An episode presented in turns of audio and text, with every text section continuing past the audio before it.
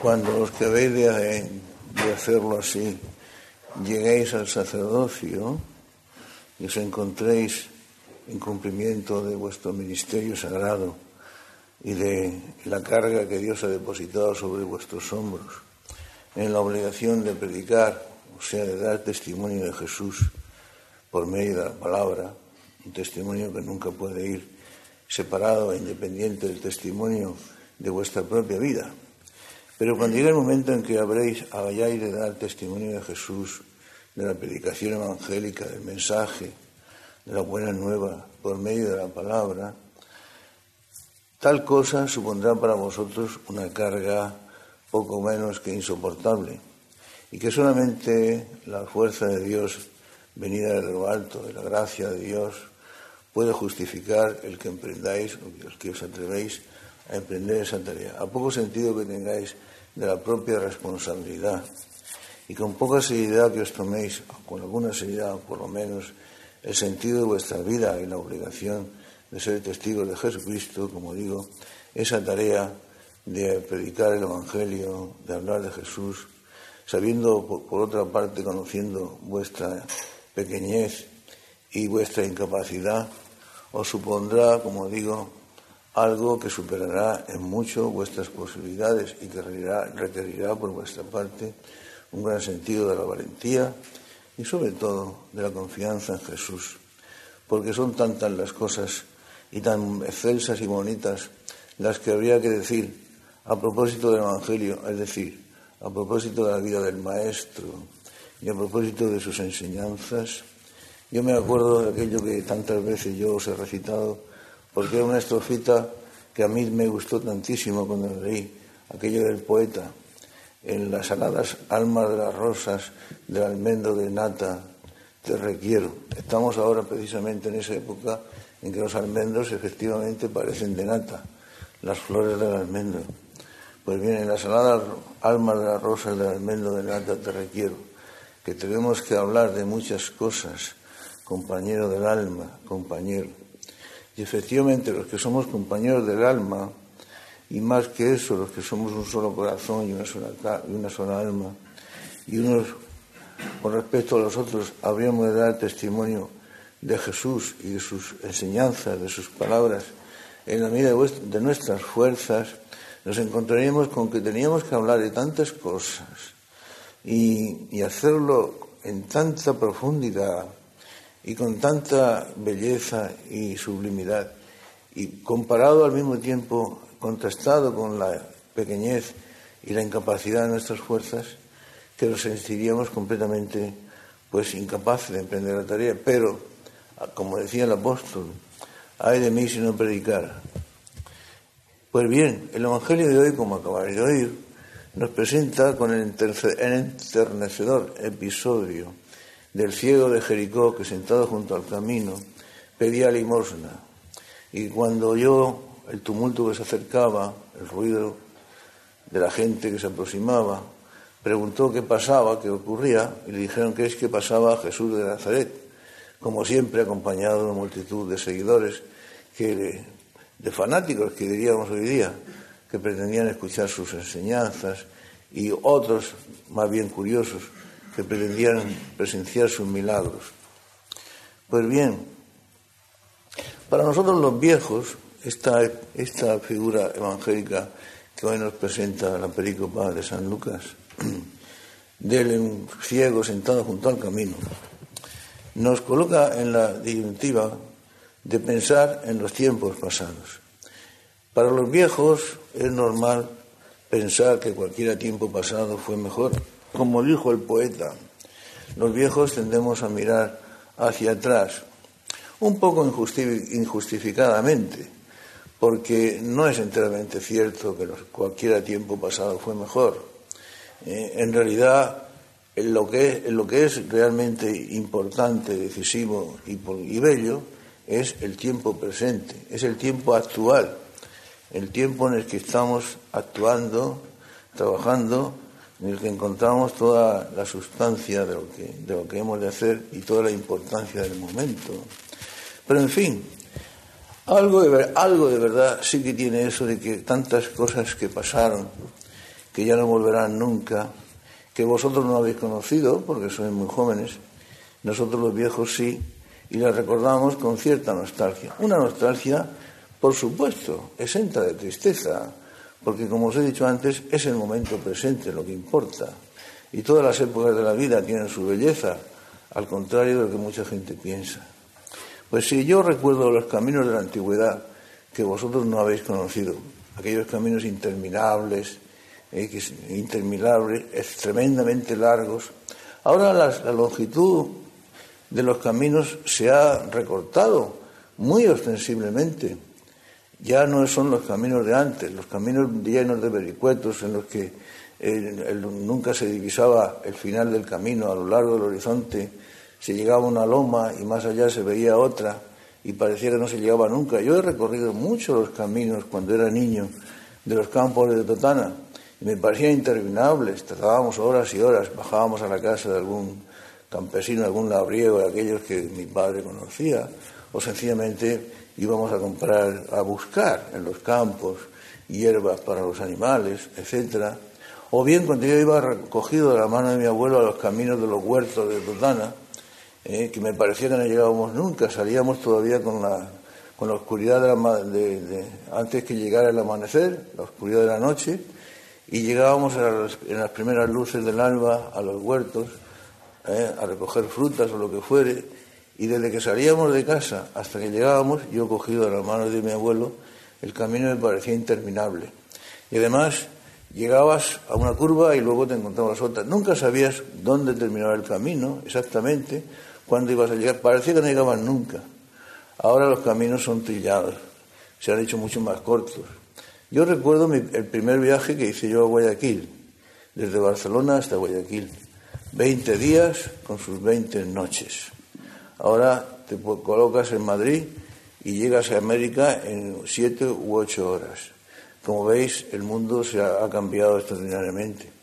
Aquellos caminos llenos de polvo eh, que te provocaban al cabo de horas y horas de, andariegas, te provocaban un cansancio y te llenaban de polvo, hoy día son pues las autovías y las autopistas trilladas, que además utilizando los vehículos, pues lo que era un camino interminable y largo se convierte en un camino trillado, fácil y corto. Las distancias se recorren, se recorren en muy poco tiempo.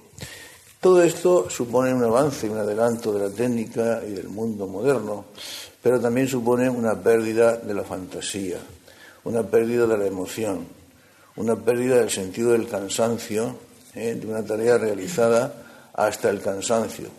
Es verdaderamente hermoso y para un cristiano llegar cansado al final del día, al final de la jornada, o al final de la vida. Cursum consumavi, fidel servavi, eh, bonum certamen certavi, llegar al final de la vida cansados. ¿eh? Es los hombres cansados los que realmente ganan las batallas, como yo siempre os he repetido.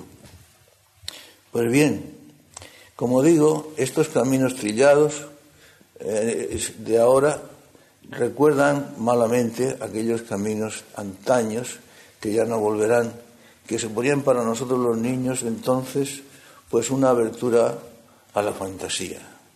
No sabíamos cuándo llegaríamos, dónde iríamos, a veces llegamos por caminos desconocidos. ¿Cuántas veces he recorrido yo cuando la Sierra de Espuña era un territorio salvaje, por caminos de la sierra que a veces corríamos el peligro de perdernos, no sabíamos a dónde conducía el camino?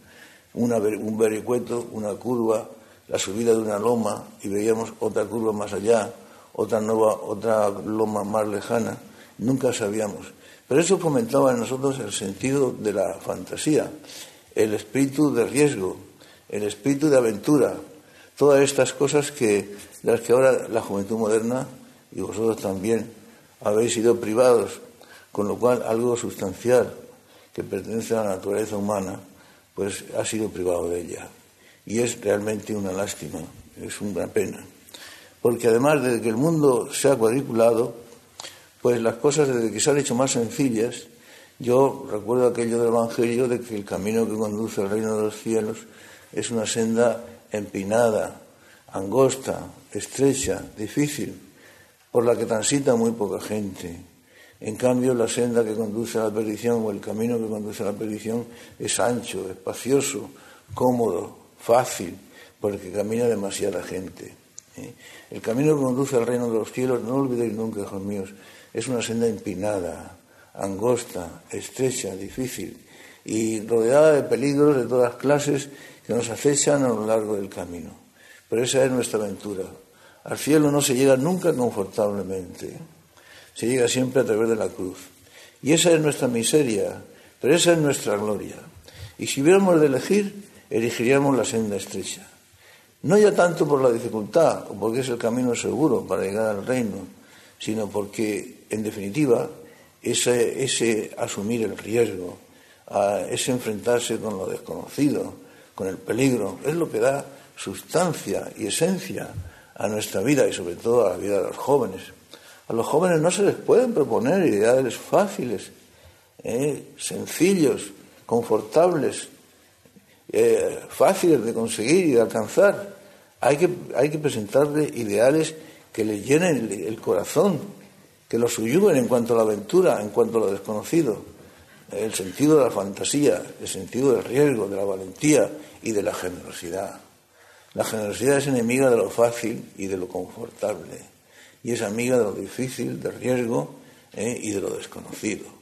Y eso es esencial para los jóvenes. Uno de, los grandes errores que, en mi opinión, comete la pedagogía, la, catequesis moderna con respecto a la juventud es esa, de hacerle la, de presentarle la figura de Jesucristo, eh, el camino del reino, como algo fácil, como algo trillado, como algo que es sencillo de recorrer como algo que mm, da de lado a todo espíritu de sacrificio, de negación de sí mismo, de esfuerzo y de aventura.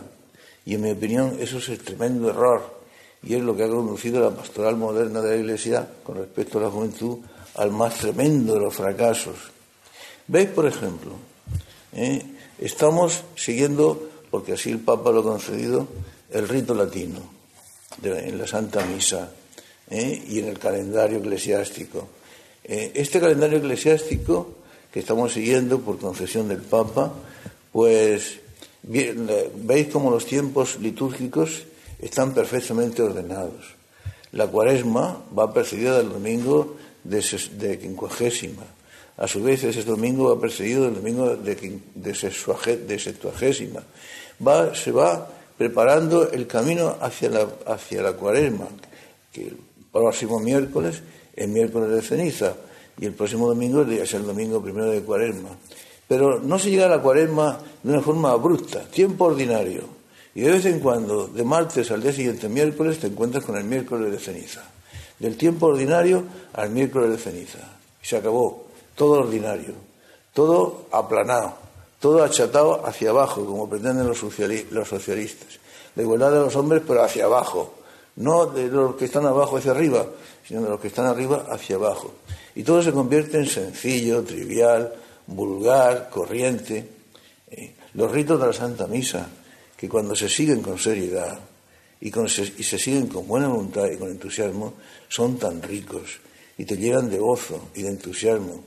Ese rito, esos ritos en que se resalta lo sobrenatural, el sentido del misterio, la posibilidad de que tú te unas con Jesucristo en la muerte de cruz, la muerte de cruz, unirse con el Maestro, con la persona amada en sus sufrimientos, en su muerte, en su destino.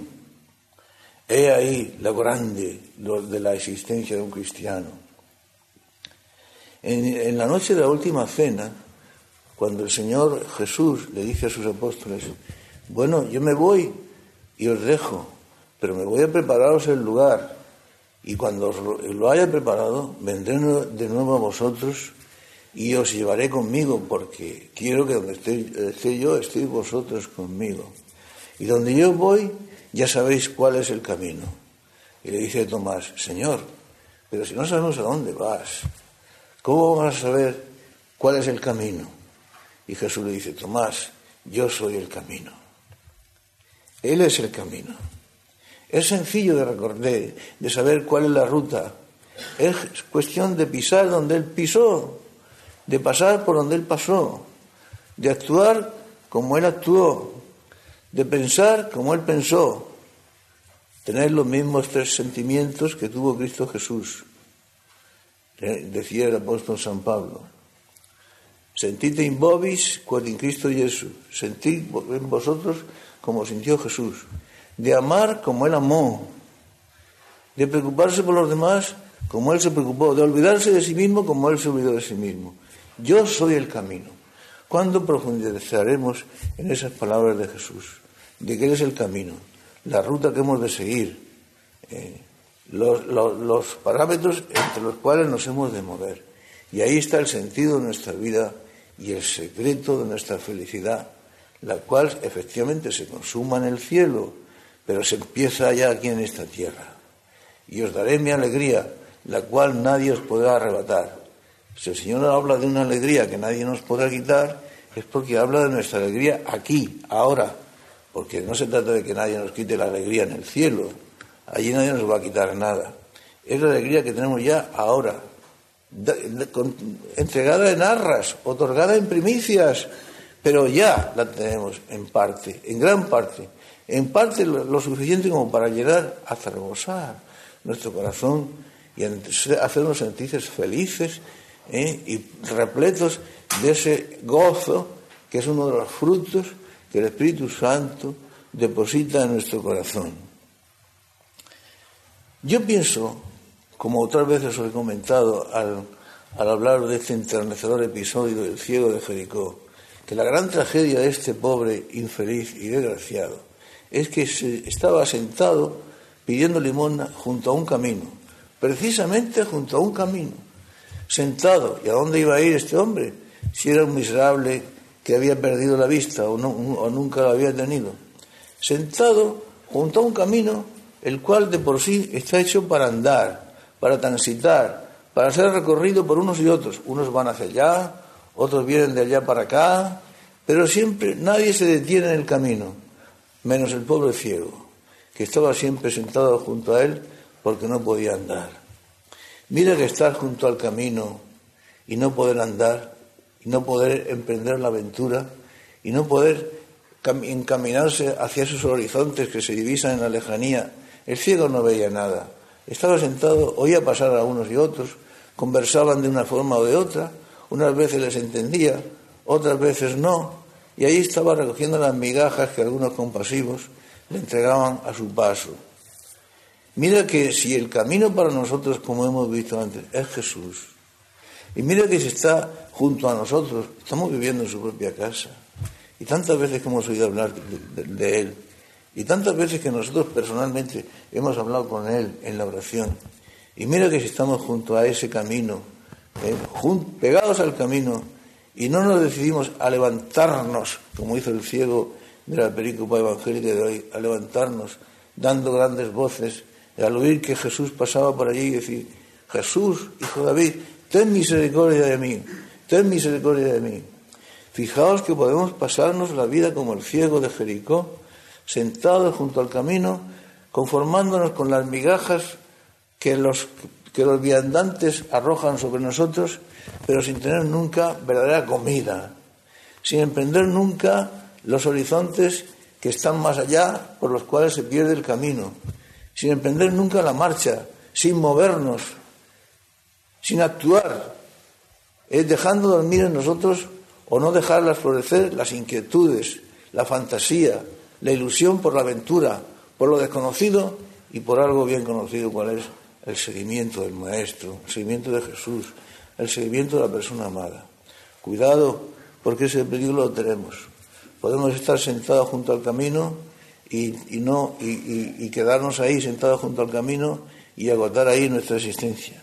Pero el ciego de nacimiento, el ciego de nacimiento, pues oye el tumulto de gente que se aproxima y entonces al oír ese, ese, jaleo, ese escándalo, ese ruido, pregunta qué es lo que sucede y le dicen que es, eh, que es Jesús de Nazaret que pasa.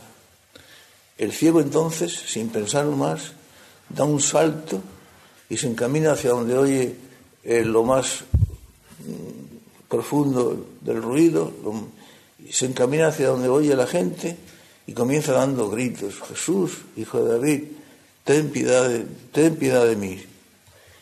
Llega el momento en que el ciego, al oír el tumulto, al decírsele que es Jesús de Nazaret que pasa, ya no se conforma con una limosna. Y va como puede, abriéndose paso, cayendo, levantándose, codeándose con los que trataban de impedir que llegara hasta el maestro, sin hacer caso de las increpaciones que todos le, dirigían, que se callara, que no escandalizara, que no gritara, que no molestara, que no corriera tanto, que no les... Sin hacer caso de nada, se dirige a Jesús. Pero no para pedir una limosna. Ya no se trata de pedir limosna, va a pedírselo todo. ¿Qué quieres que te haga? Señor, que vea. No le dice, dame algo para subsistir, dame algo para seguir comiendo, para seguir viviendo, dame algo, alguna moneda. No, dámelo todo, dame la vista. Estoy ciego, necesito ver. Necesito comenzar mi vida, comenzar a caminar por ese camino que tengo ante mí y que nunca he podido recorrer. Señor, que yo vea. Y Jesús le dice, ráspice, pues ve, ve, que veas, tu fe te ha salvado. Pues eso, él no se conformó con las migajas, él no se conformó como podría suceder con nosotros con llevar una vida mediocre. Para nosotros serían migajas el venir a hacer nuestra oración rutinariamente el llegar a practicar las virtudes evangélicas tal como Él las vivió y nos las enseñó de manera rutinaria, de manera superficial, sin ahondar nunca, sin terminar de ahondar y profundizar en los sentimientos que nos conducen a la práctica de esas virtudes. Porque, hijos míos, ¿qué es el amor si no se profundiza en él? ¿Qué es el amor si no lo entrega todo? ¿Qué es, el, ¿Qué es el amor si se queda en la superficie de las cosas? en la medianía, en la mediocridad, en lo vulgar, en lo superficial. Eso no es amor. No nos podemos conformar con una migaja. Nosotros lo queremos todo. Queremos ver y ver claro porque queremos avanzar y es tanto lo que tenemos que caminar.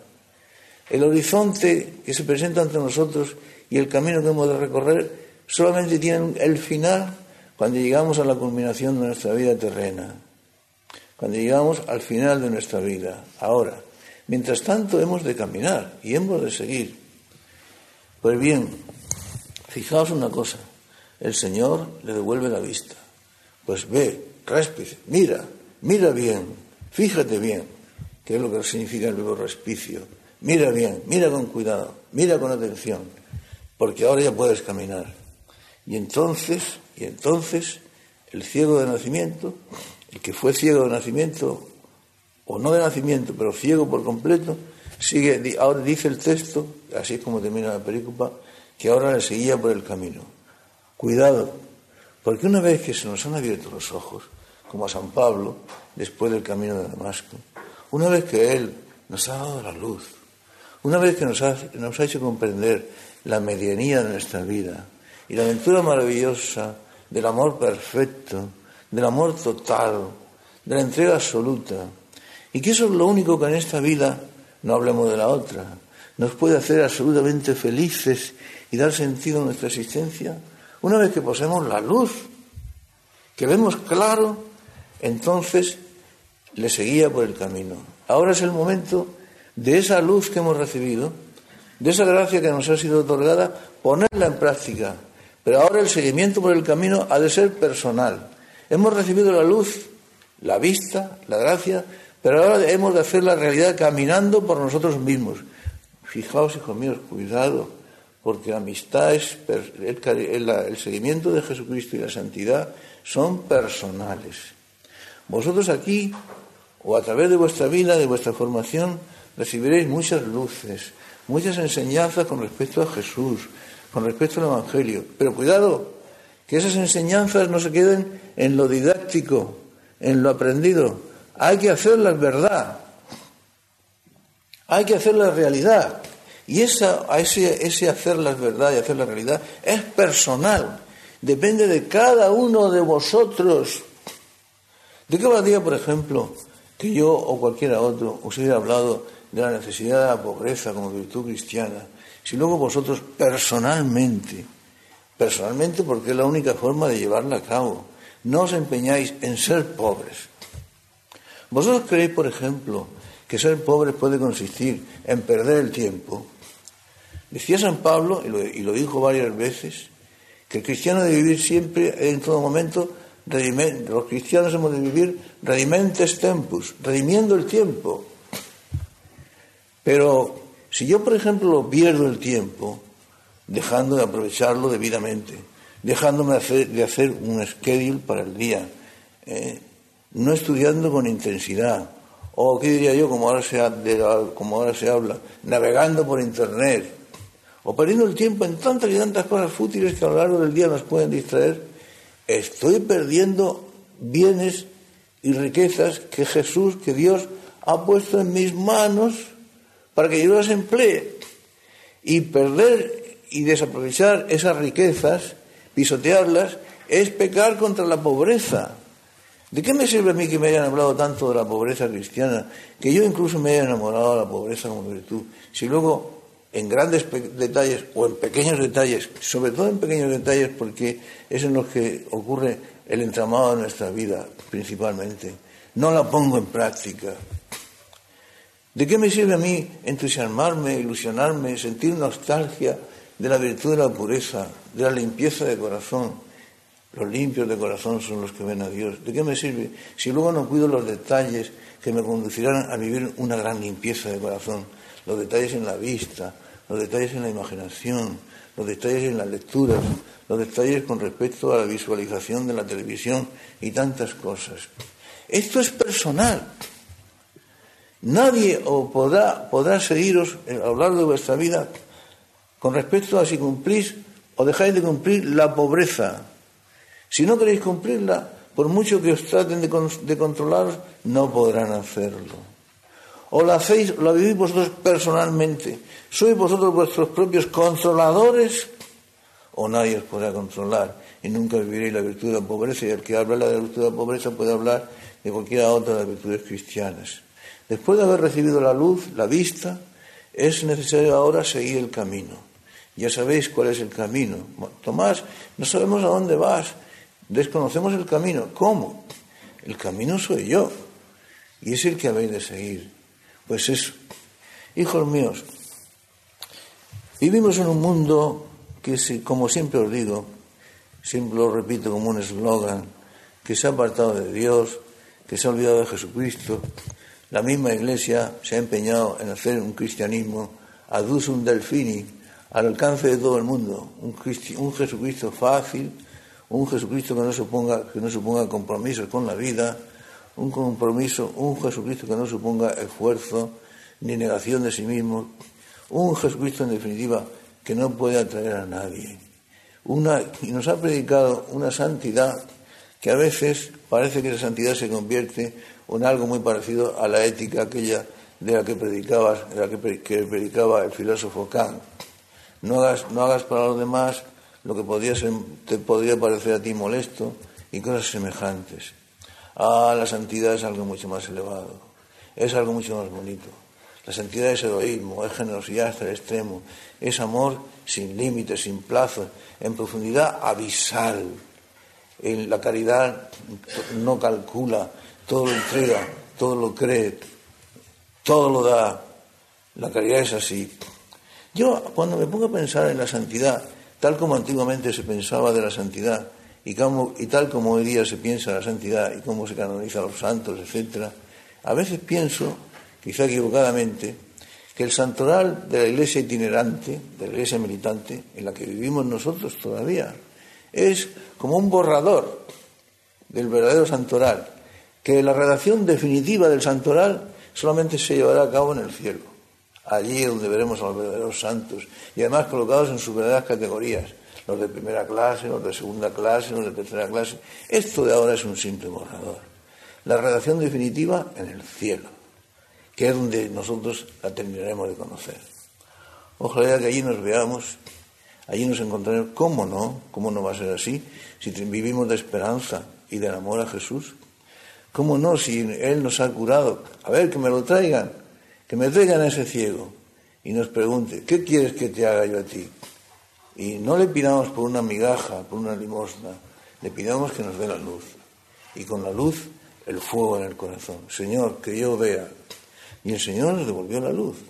Y desde el momento en que nos hizo ver claro, entonces nos decidimos a seguirlo por el camino.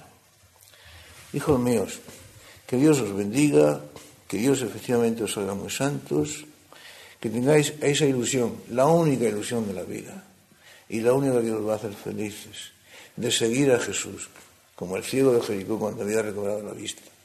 El camino había dejado ser para él una atadura, una cadena, una argolla, para convertirse en una pista, en un camino, en, algo por, por, donde podía correr hasta un infinito que se divisaba, que nunca acababa, que, infinito y final desconocido que acaba siempre en los brazos de Jesús, en los brazos del Padre, en la casa, donde en nuestra patria definitiva, en el reino de los cielos.